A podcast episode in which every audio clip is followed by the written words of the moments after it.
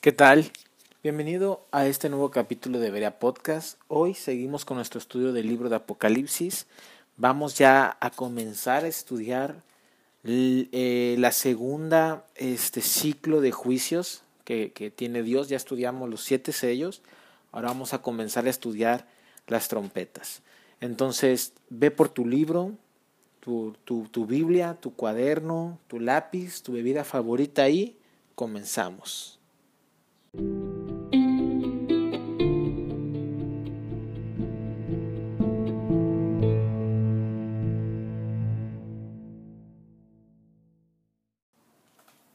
Pues bueno, como escuchaste en la introducción, vamos a ahora comenzar a estudiar las siete trompetas que son eh, la siguiente tanda de juicios, por decirlo de alguna manera, que Dios va a desatar sobre, sobre el imperio del anticristo y sobre el Satanás y sobre el pecado después de los siete sellos.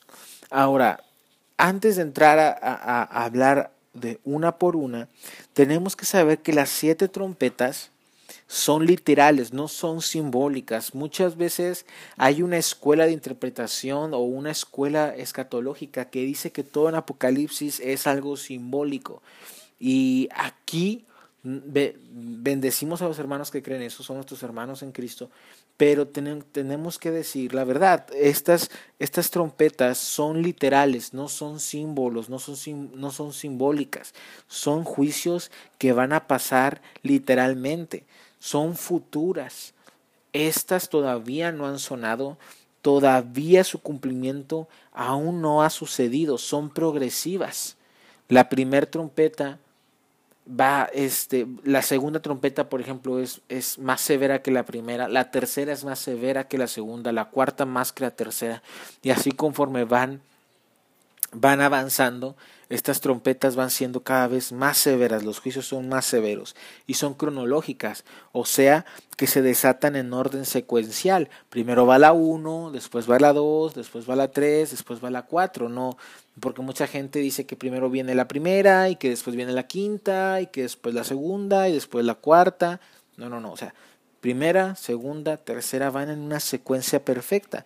Ahora, estos juicios de las trompetas tienen tres grandes propósitos. Número uno, tú vas a ver y vamos a ver juntos cuando empecemos a estudiarlas, cómo estas trompetas, a comparación de los sellos, este, estas trompetas atacan un poco más, por ejemplo, el mar, la hierba, los árboles. Ah, estos tienen como, como eh, propósito número uno, obstruir el imperio del anticristo, destruyendo sus recursos naturales. También, propósito número dos, alertar a los no creyentes del incremento en los juicios que se avecinan con las siete copas. Tenemos que saber que ya vimos siete sellos, vamos a empezar a estudiar las siete trompetas, pero todavía queda otro otros siete juicios que son las siete copas de la ira de Dios, que son los juicios más tremendos y que son los juicios más fuertes que Dios va a desatar sobre el imperio del anticristo, sobre el pecado y sobre Satanás y sobre aquellos seguidores del anticristo. Y esto va a servir para alertar. La iglesia va a decir, ¿sabes algo? Acabas de ver el cumplimiento literal de las siete sellos que han sido juicios espantosos sobre la humanidad, que ha muerto muchísima gente, pero sabes algo, tú puedes ser salvo de estos juicios si tú vienes al Señor Jesucristo, te arrepientes de tus pecados y le entregas tu vida y pones tu fe en Él. Entonces nacerás de nuevo, serás hijos de Dios y esto va a ayudar, como, como lo hemos comentado en capítulos anteriores, a que el evangelismo crezca de manera impresionante en los últimos tiempos. Ah, esto también va a servir para que el mundo va a ver una iglesia llena del Espíritu Santo y va a haber una iglesia profética en el sentido de que tú y yo ya tenemos la Biblia, nosotros sabemos lo que va a pasar, sabemos que la primera trompeta consiste en tal cosa, que después viene la segunda y la tercera y la gente va a decir, ¿cómo sabes? ¿Cómo saben estos cristianos que, que, que, va a pasar esto? Que, ¿Cómo tienen esa palabra? Entonces vamos a decir, ¿sabes algo?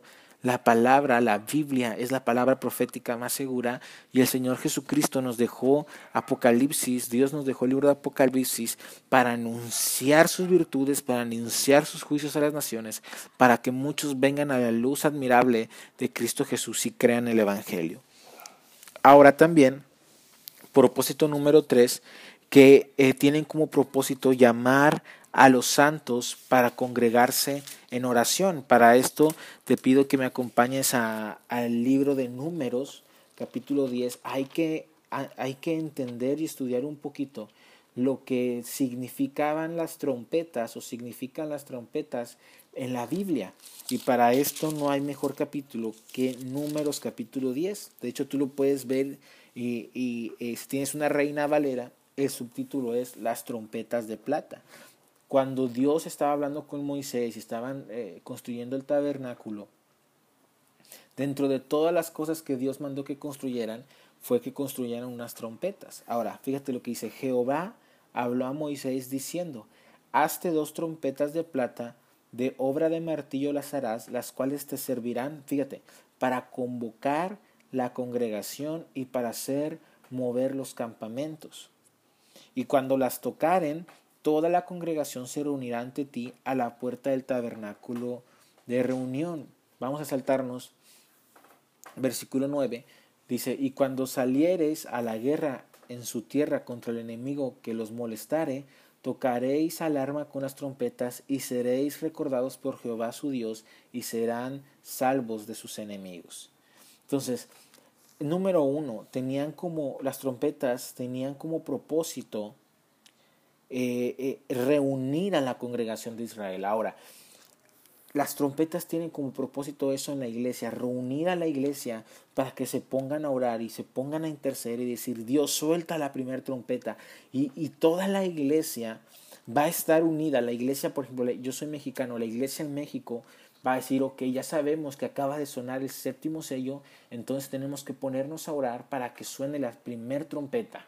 Y entonces la iglesia en, Argentina, la iglesia en Chile, la iglesia en Brasil, en Estados Unidos, en Alemania, en España, en África, en Corea, en China, toda la iglesia va a decir, hay que ponernos a orar para que se desate la primer trompeta, porque sabemos, gracias a la Biblia y al libro de Apocalipsis, que acaba de, desatarse el séptimo sello y por orden cronológico sigue la, la primer trompeta. Entonces, esto va, va a hacer que la iglesia entre en un espíritu de oración como nunca en la historia, con oraciones escatológicas y con oraciones que van a estar completamente, por decirlo de alguna manera, van a estar eh, en, coordinadas. Imagínate que toda la iglesia de todo el mundo a nivel mundial están orando toda la iglesia por una misma causa que es el, el, el, el, sonar de las trompetas.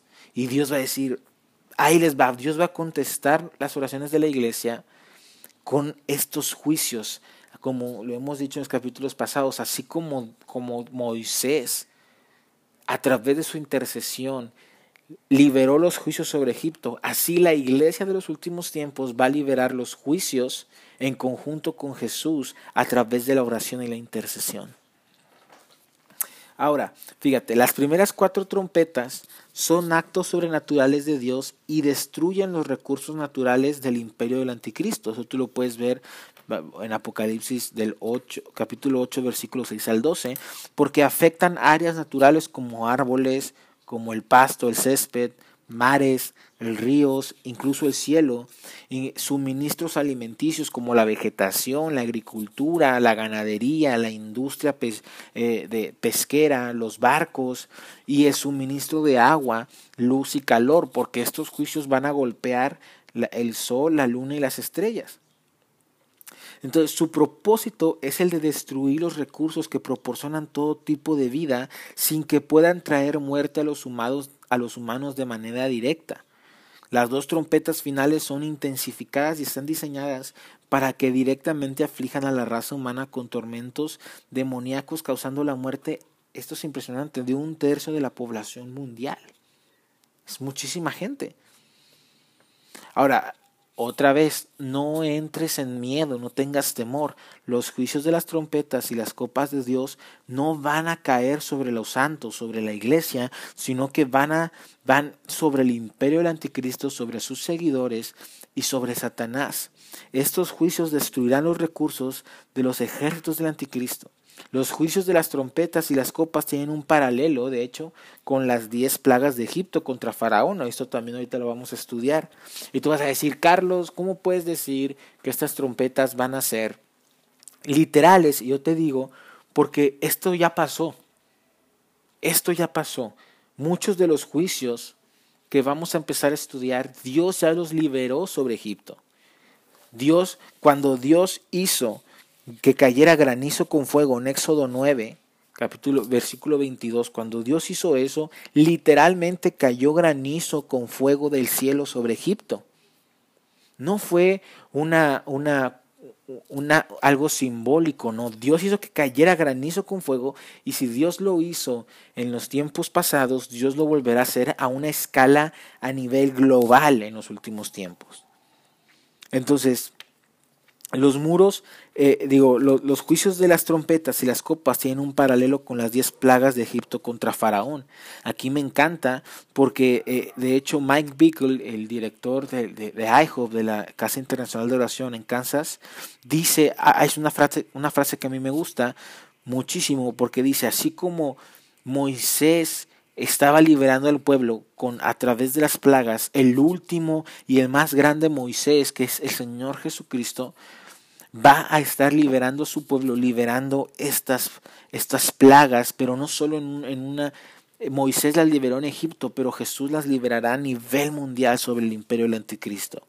Ahora, algunos paralelismos. En Josué capítulo 6 podemos ver la famosa historia de Jericó. Los muros de Jericó cayeron después de que Josué tocó siete trompetas. Y esto es una imagen profética de, de cómo Dios a través de siete trompetas iba a hacer o va a hacer caer los muros del reino del anticristo, liberando a su iglesia y liberando a Israel. Ahora, vamos a ver las trompetas y las plagas de Egipto.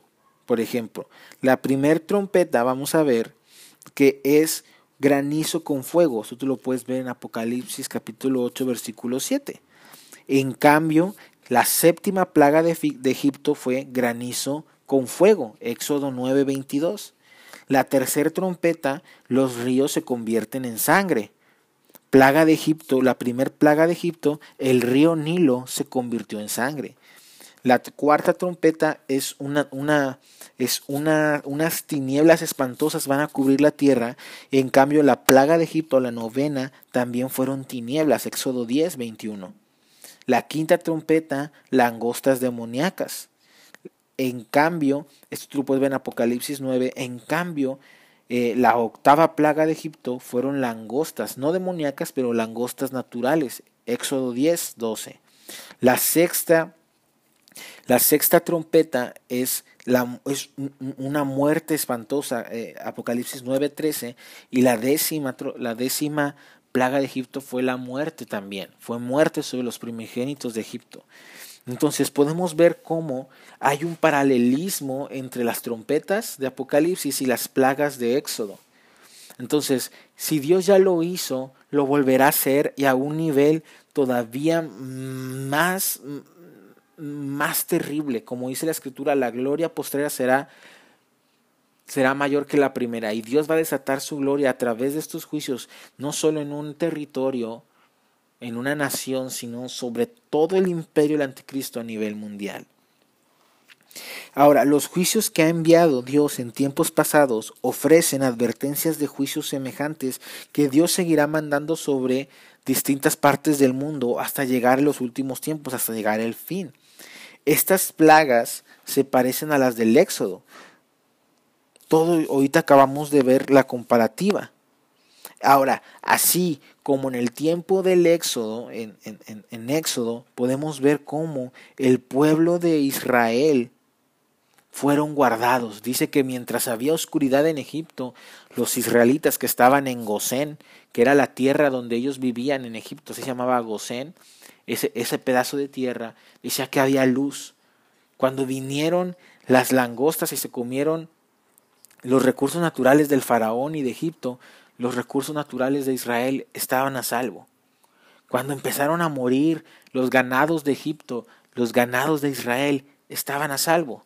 Cuando cayó el granizo con fuego sobre Egipto, sobre Gosén, sobre donde vivía el pueblo de Israel, no cayó nada. Asimismo, Dios va a guardar a su iglesia de estos juicios.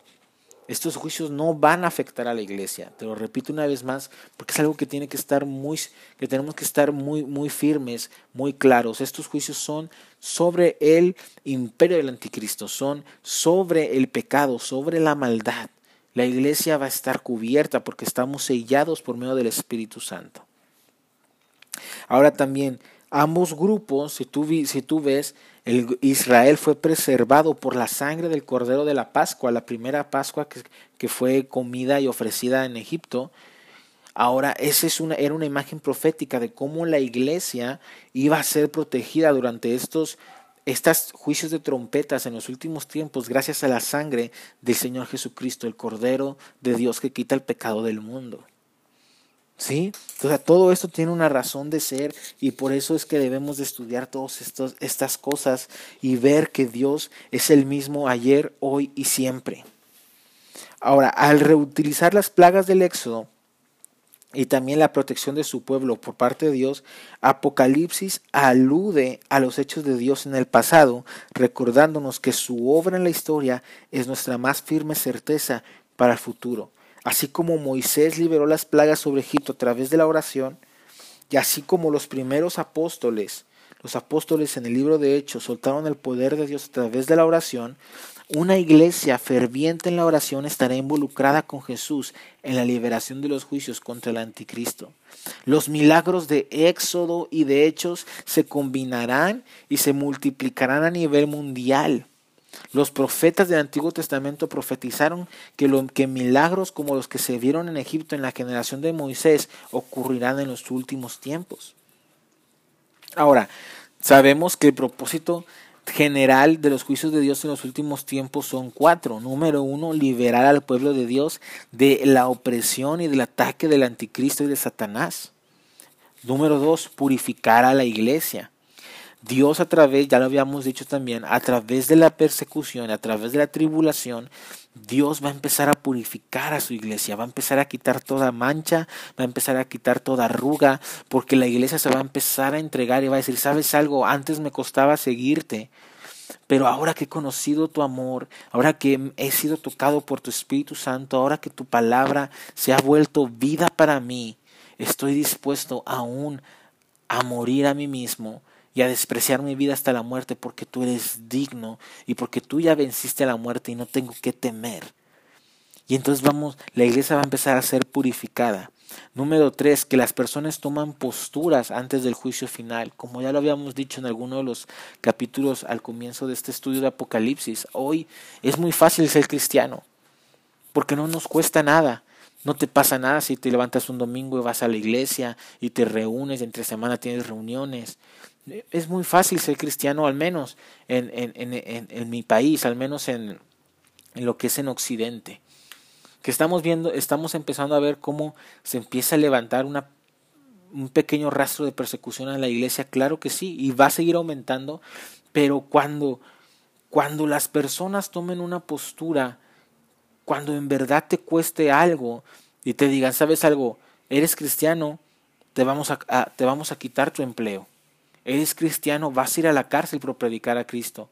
Eres cristiano, si sigues creyendo que la Biblia es la palabra de Dios y sigues hablándola y sigues creyendo lo que ahí dice, te va a costar tu trabajo, te va a costar tu familia, te va a costar tu seguridad, te va a costar tu economía, te va a costar, va a llegar este punto, va a llegar un punto y tal vez me, tacharás de loco en el que ser cristiano va a ser penado con muerte, pero esto ya pasa en Israel, digo, en, en, países eh, como Irán, en países musulmanes, en países como China, en Corea, esto ya pasa en, en, en África, en la India, gente es muerta por su fe en Cristo. Entonces, cuando, no, cuando esto empiece a incrementar la presión, la iglesia y aquellos que están en Cristo van a tener que empezar a tomar una postura. Y muchos van a apostatar, muchos van a abandonar la fe porque nunca se prepararon o nunca se alistaron para este tipo de presión, pero otros, muchos otros, por la gracia de Dios y del Espíritu Santo, van a abrazar el Evangelio, van a entrar más profundo en la presencia de Dios y ellos van a ser usados de gran manera en los últimos tiempos. Entonces vamos a empezar a ver cómo el trigo y la cizaña empiezan a, a, a tener, a crecer de hecho, esa parábola eh, eh, nos ayuda en este, eh, en este ejemplo. El trigo y la cizaña son dos hierbas que cuando son pequeñas tú no puedes ver la diferencia hasta que maduran totalmente con el paso del tiempo. Entonces, esto va a pasar. Aquellos que, que, que son cristianos y que, no, que, por moda o, o, que no tienen una convicción real de quién es Jesús y qué es el Evangelio van a apostatar, pero aquellos que se que, abracen la gracia de Dios y que abracen la palabra y que desprecien su vida hasta la muerte y que cultiven el primer amor y cultiven intimidad con Jesús, permanecerán firmes en los últimos tiempos. Y número cuatro, también el propósito general es darles oportunidad de arrepentimiento a muchos para que se entreguen a Cristo. Estos juicios y esta presión que va a haber en las naciones va a servir para que la iglesia dé un testimonio fiel. Por, por ejemplo, en el libro de los Hechos, la iglesia daba testimonio del Señor Jesucristo con milagros, con señales, con prodigios, eh, porque la iglesia nació en persecución y la iglesia culminará su historia en persecución antes de que venga el Señor Jesucristo. Y entonces estos milagros y estas sanidades y estos prodigios que vemos en el libro de los Hechos van a empezar a pasar pero a un nivel más glorioso, a un nivel más fuerte y no solo en una región sino que en todo el mundo y esto va a servir de testimonio a las naciones y muchos vendrán a Jesús. Además de que muchos van a empezar a ver cómo la sociedad, cómo los recursos naturales, cómo el trabajo, cómo las personas no son lugares donde, donde colocar nuestra fe, donde colocar nuestras esperanzas, porque todo va a ser sacudido, dice el Señor. Y sacudiré los cielos y la tierra y vendrá el deseo de las naciones. Y estos sacudimientos van a ser no solo en, en, en cosas naturales, sino también en, en, la sociedad, y en todas estas cosas, y la gente va a empezar a ver que un trabajo no, no te puede sostener, una persona no te puede sostener, un partido político no te sostiene, tú mismo no te puedes sostener, solo Jesucristo es la roca firme que nos puede sostener en medio de las dificultades. Entonces, estas trompetas tienen muchas cosas que podemos recordar aún de los siete sellos y, y cumplen propósitos muy parecidos que es seguir enjuiciando al anticristo, a su imperio, al pecado, a Satanás, preparar a la iglesia, preparar a Israel, que vamos a llegar a ese punto también, y ser una herramienta para una gran cosecha de almas y un gran mover evangelístico a nivel mundial. Ahora, la primer trompeta. Vamos a, todavía nos queda un poquito de tiempo, entonces vamos a, a estudiar la trompeta. La primera trompeta dice, el primer ángel tocó la trompeta, eh, esto en Apocalipsis 8, versículo 7, y dice, y hubo granizo y fuego mezclado con sangre que fueron lanzados sobre la tierra, y la tercera parte de los árboles se quemó, y se quemó toda la hierba verde. Entonces, la primera trompeta nos habla de un evento sobrenatural que es desatado a través de una tormenta de, pues sí, de granizo, otros, eh, he escuchado también que meteoritos, aquí dice que es granizo este granizo y fuego que quema los árboles y quema el pasto, quema el césped. Ahora, esto nos habla, dice, y la tercera parte de los árboles se quemó y se quemó toda la hierba verde. Un tercio de la vegetación mundial en todo el mundo es quemada a través de esta trompeta. Ahora, la destrucción de toda la hierba verde traerá como consecuencia la rápida muerte de las ovejas, las cabras, el ganado, la economía. Hay mucha gente, muchos países sostienen sus economías en sus exportaciones, eh, eh, eh, en lo que ellos aportan, exportan. Entonces, cuando esto pase, esta trompeta suene, una tercera parte de, esta, de estas cosas va a empezar a, va a quedar destruida la hierba verde, el césped, los árboles. Y entonces esto va a causar esto va a ser un ataque directo a la economía de las naciones y a la economía del imperio del anticristo, porque los países van a, no van a tener con qué mantener sus ganados, su, su, su, carne, sus ovejas, todo esto no van a poder, se va a morir el ganado, no va a haber comercio de estas, de estas materias primas, se va a morir también este, mucha parte de lo que son los, los, los las, ¿cómo decirlo? Eh, las exportaciones de las naciones. Y entonces eso es un golpe directo a, a lo que es, eh, pues, la economía de, de, de, las naciones que han puesto su, su confianza en el, en, el imperio del anticristo. Ahora, también esto marca el fin del suministro de carne, de leche y de queso a nivel mundial, entre otras muchas cosas derivados de las, del, del ganado, derivado de la, de la hierba. Entonces, esto, esta primera trompeta destruye toda la hierba verde y los árboles. Una tercera parte. Segunda trompeta, versículo de 8 eh, al 9, dice, em, el segundo ángel tocó la trompeta y como una gran montaña ardiendo en fuego, fue precipitada en el mar y la tercera parte del mar se convirtió en sangre y murió la tercera parte de los seres vivientes que estaban en el mar y la, tercera parte de las naves fue destruida.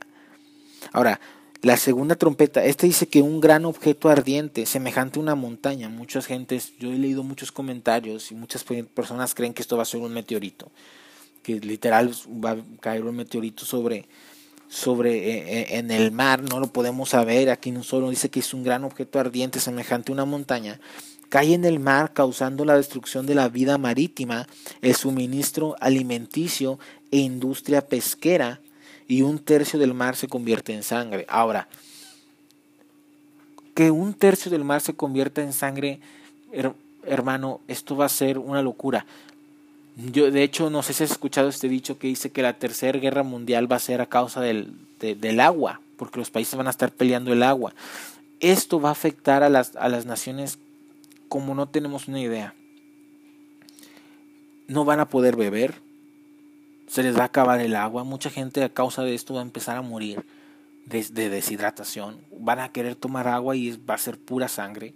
Aparte también se va a ver afectada eh, todo lo que es eh, eh, la industria pesquera, porque dice que van a morir los peces, los seres vivientes que estaban en el mar. Eso también va a golpear la economía de las naciones sobre todo aquellas naciones que son ricas o que su economía se basa mucho en su exportación de mariscos a otras naciones. Aparte de que también si ya fue atacada o fue eh, golpeada la, lo que es la carne, las ovejas, el ganado, la hierba verde, ahora es afectada el agua y es afectada la vida del mar, pues también no van a tener de dónde comer. El pescado va a estar, fue, va a estar rancio, va a estar muerto, lleno de sangre, podrido, y eso va a traer también que aumenten las enfermedades. El pescado va a empezar a llegar a las costas y va a empezar a pestar y, va y eso va a traer moscas y eso va a traer enfermedades. Y es todo un juicio importantísimo sobre las naciones. Aparte de que también dice que la tercera parte de las naves,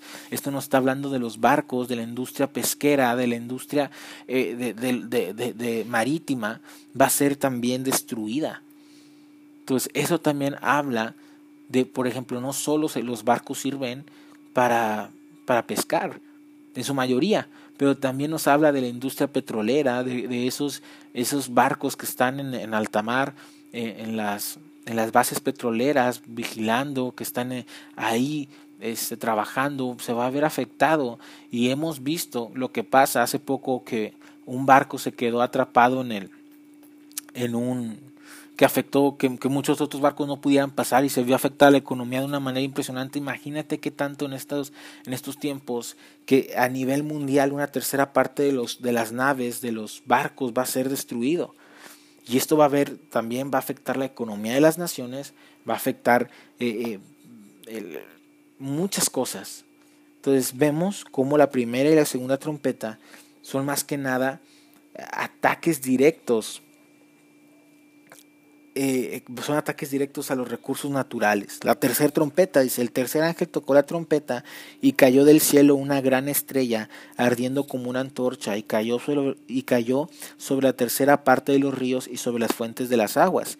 Y el nombre de la estrella es Ajenjo y la tercera parte de las aguas se convirtió en Ajenjo y muchos hombres murieron a causa de esas aguas porque se hicieron amargas. Ahora, la segunda trompeta atacó el, las, las aguas saladas, el mar, pero la tercera trompeta va a atacar las aguas dulces. Fíjate, una estrella, dice, semejante a un asteroide llamado Ajenjo, causa el envenenamiento del agua potable, de ríos y manantiales. Esta es agua potable, agua que se toma. Un tercio del agua dulce se vuelve amarga y eso también va a afectar a los hombres. Eh, todos aquellos que, que, que, no van a tener de dónde beber agua la mayoría de las naciones. Los ríos, los lagos. O sea, imagínate que tú vas a tu cocina y abres la llave y lo que sale es sangre. Es, digo, es agua amarga que no se puede beber. Si la bebes te enfermarás. Si la, enfermes, si la bebes aún incluso podrás morir. Entonces esto va a empezar a traer juicio y un juicio cada vez más importante sobre las naciones. Y la gente, una, va a empezar a morir pero la iglesia a decir, ¿sabes algo? Ven a Cristo. Cristo tiene el poder y te puede dar vida eterna. Y, y, estos juicios, como vemos, estos juicios llevamos apenas tres trompetas, pero son juicios todavía un poco más, más severos que los que vimos en los siete sellos. En los próximos capítulos seguiremos estudiando las, las trompetas, pero es impresionante. Y conforme vayan, van aumentando estos juicios, la severidad va a ir aumentando más y más. Pero también vamos a ver cómo estos juicios que van aumentando también sirven para que la iglesia dé un testimonio más fuerte y más glorioso del Señor Jesucristo a las naciones.